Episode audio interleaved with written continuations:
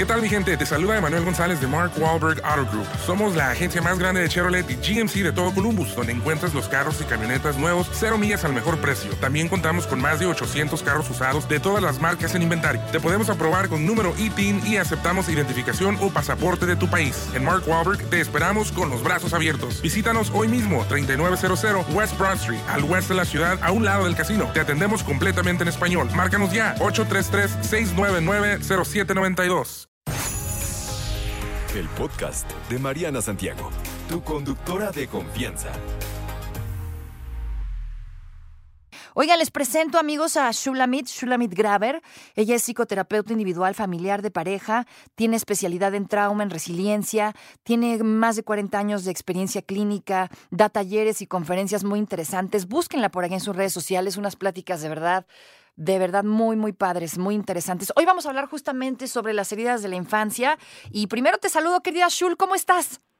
Hola, un gusto, Mariana, muy bien. Preciosa, el gusto, el gusto es mío, de verdad, mil, mil gracias por esta plática eh, sobre algo tan interesante, tan importante, que a veces no, no reconocemos o no tenemos la conciencia de que existen estas heridas de la infancia.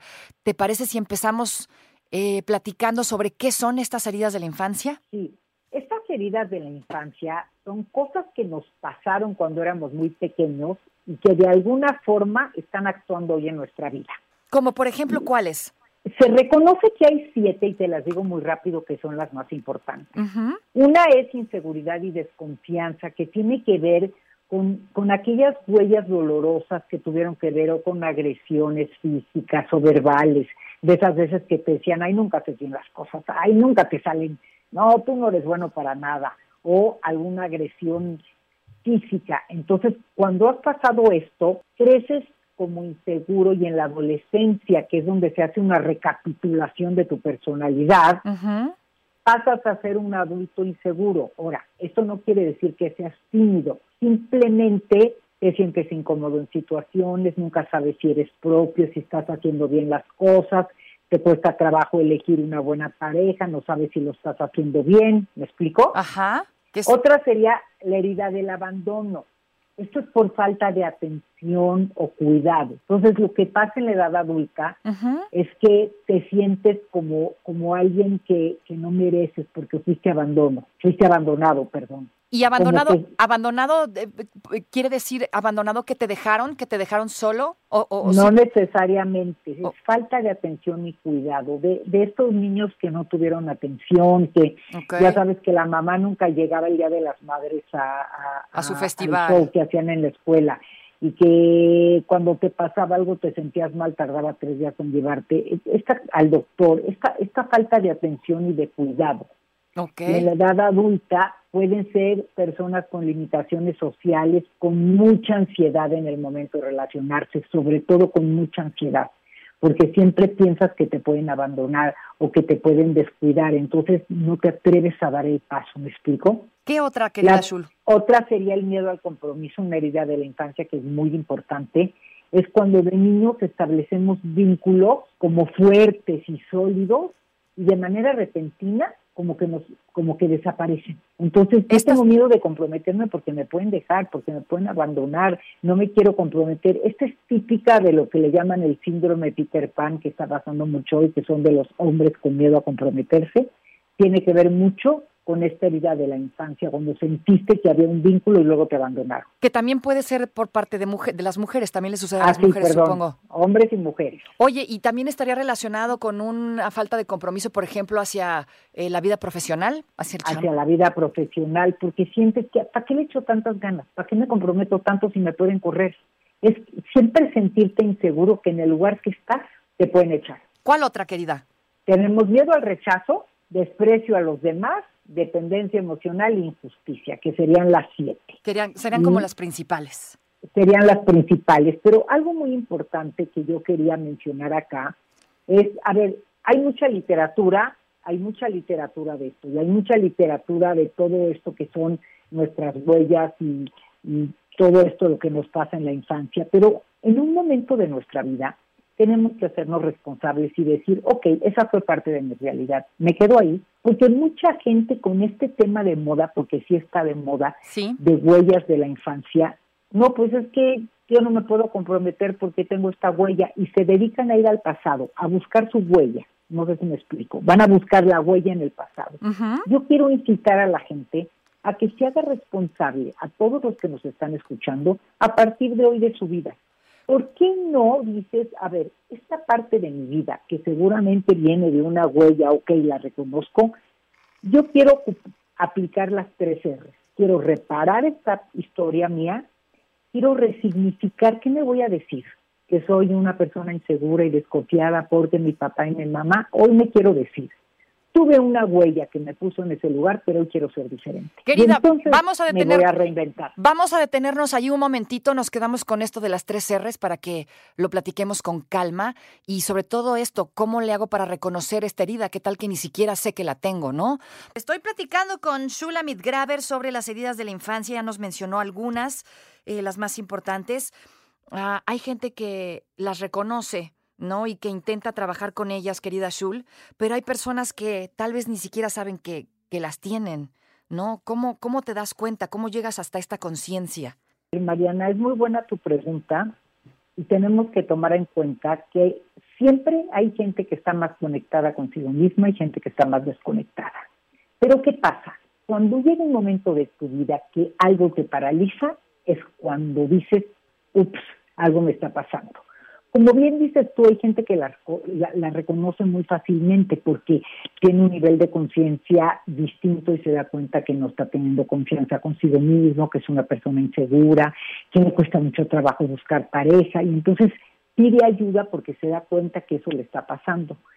Hay otro tipo de gente que no se da cuenta así, pero de pronto viene algo que le paraliza. A ver, cuando cualquier ser humano siente que se te paraliza la vida, es cuando buscas ayuda.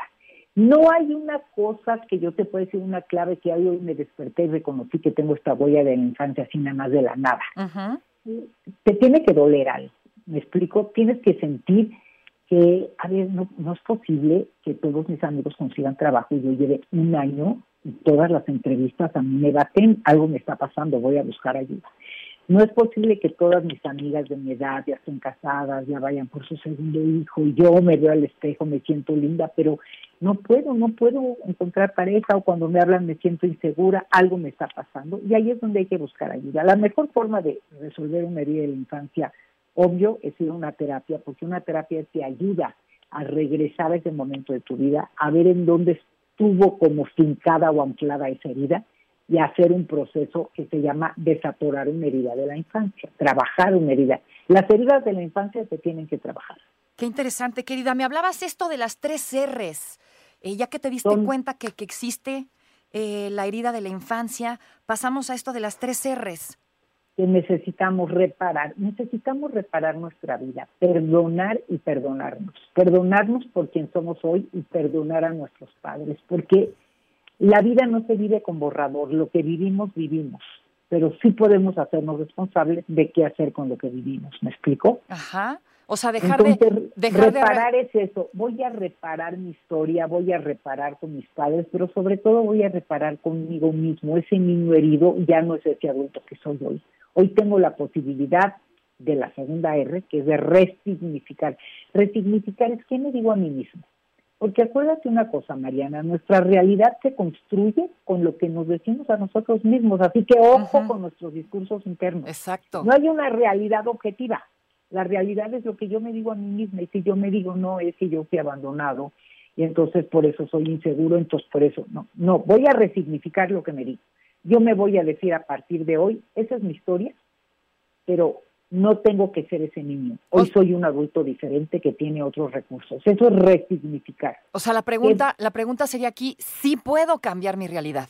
Exactamente, sí la puedo cambiar. Y entonces la tercera R es me voy a reinventar. Hoy quiero quitarme ese título de un niño abandonado, de un niño inseguro, de un niño desconfiado. Ese ya no soy. Ese sí en algún momento lo entiendo, pero yo elijo ser alguien diferente resignificar, reparar, resignificar y reinventarte. Esa sería. Solo te vas a reinventar si reparas y resignificas. O sea, no hay otra forma de reinventar. Tienes que pasar por estos tres pasos para realmente, digamos, borrar. ¿Se puede borrar esta herida de la infancia o simplemente se queda ahí pero ya no te daña? Borrar no se puede nada en la vida, porque la vida no se vive con borrador, pero se puede acomodar en un lugar de nuestro interior, como bien dices tú, que ya no nos dañe. Es parte de mi vida, pero lo voy a acomodar adentro de mí en un lugar que deje de hacerme tanto ruido, que deje de dañarme, que deje de dolerme. ¿Todos tenemos heridas de la infancia? Todos. Acuérdate que para la única carrera que nos estudia y aparte nos toca muy jóvenes es la de ser padre. Y, pueden... Entonces, todos cometemos errores, algunos. Pues, pues sí, pero hay quienes no los reconocen y por eso no los trabajan, ¿no? Es más fácil a veces vivir en la negación que enfrentarte a un algo que no te está funcionando. Y hay gente a la que le cuesta mucho trabajo decir, sí, sí tengo este problema o sí, sí me pasa esto. Y sí, puedo mejorarlo, ¿no? Que esa es la buena noticia. Todo lo que te pase lo puedes, lo puedes trabajar, lo puedes mejorar. Aparecen las heridas, las, las, heridas de la infancia, querida Shul, aparecen en algún momento en específico, pueden salir a lo mejor ya en tu vida adulta, o, o, cómo aparecen entre la adolescencia y la vida adulta.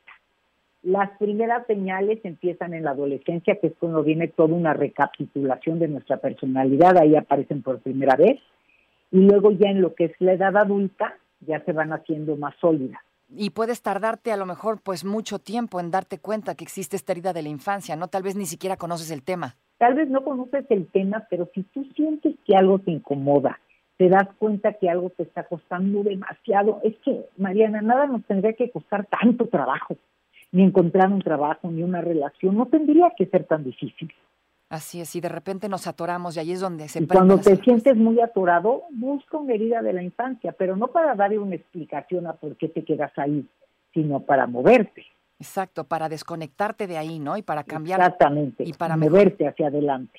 Querida Shul, muchísimas gracias. Qué interesante tema, tanto que decir sobre esto. Eh, ¿Dónde te encontramos? Que decir, y por eso el 14 de octubre voy a tener un taller presencial para trabajar con todos los que quieran moverse, reparar, resignificar y reinventarse.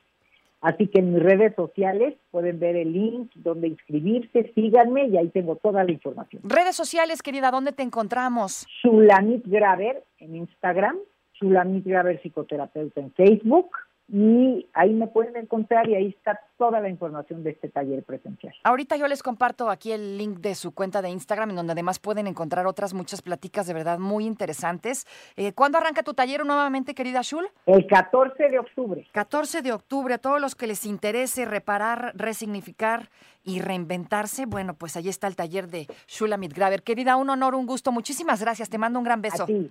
Un gran abrazo. No te preocupes, Mariana estará de regreso muy pronto. Recuerda sintonizarla de lunes a viernes de 10 de la mañana a 1 de la tarde por 88.9 Noticias. Información que sirve. Tráfico y clima cada 15 minutos.